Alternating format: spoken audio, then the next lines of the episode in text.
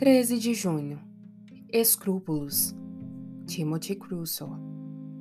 Cuidado que ninguém vos venha enredar com a sua filosofia e vãs sutilezas, conforme a tradição dos homens, conforme os rudimentos do mundo, e não segundo Cristo. Colossenses 2:8. Ter consciência zelosa é não nos perturbar ou não nos atormentar com escrúpulos frívolos ou sem fundamento, e dessa maneira ser escravos do desânimo todos os dias de nossa vida.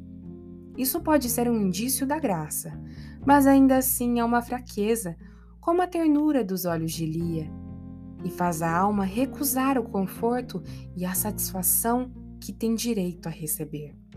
Desse modo, a consciência nunca sente paz e qualquer coisa insignificante, sim, totalmente banal, nos causa grande perturbação, como se fosse uma realidade aterradora. O medo de ofender, quando não há motivo para medo, precisa ser considerado como exemplo de fraqueza, não de perfeição. Pedro foi repreendido por ter chamado de impuro aquilo que Deus havia purificado.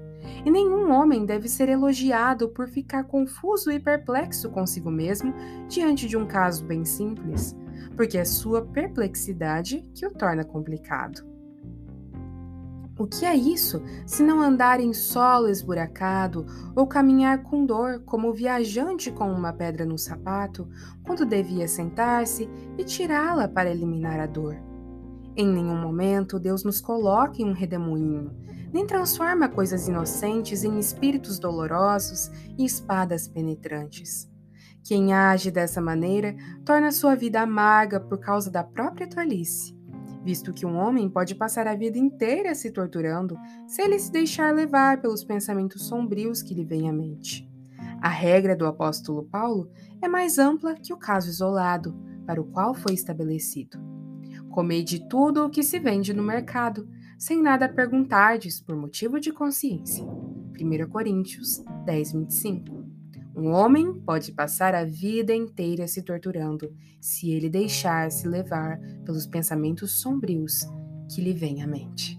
Devemos nos acautelar contra o zelo frívolo e os tradicionalismos impostos não pela Escritura, não por Deus, mas pelos homens. Esse deve ser um cuidado de todo cristão. Devemos tomar muito muito cuidado com aquilo que tem perturbado nossa mente. Observar, segundo as Escrituras, se isto é algo que Deus proíbe ou não.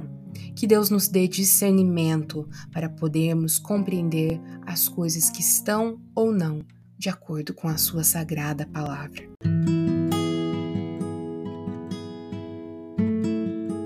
Você ouviu a leitura do devocional Dia a Dia com os Puritanos Ingleses, da editora Pão Diário.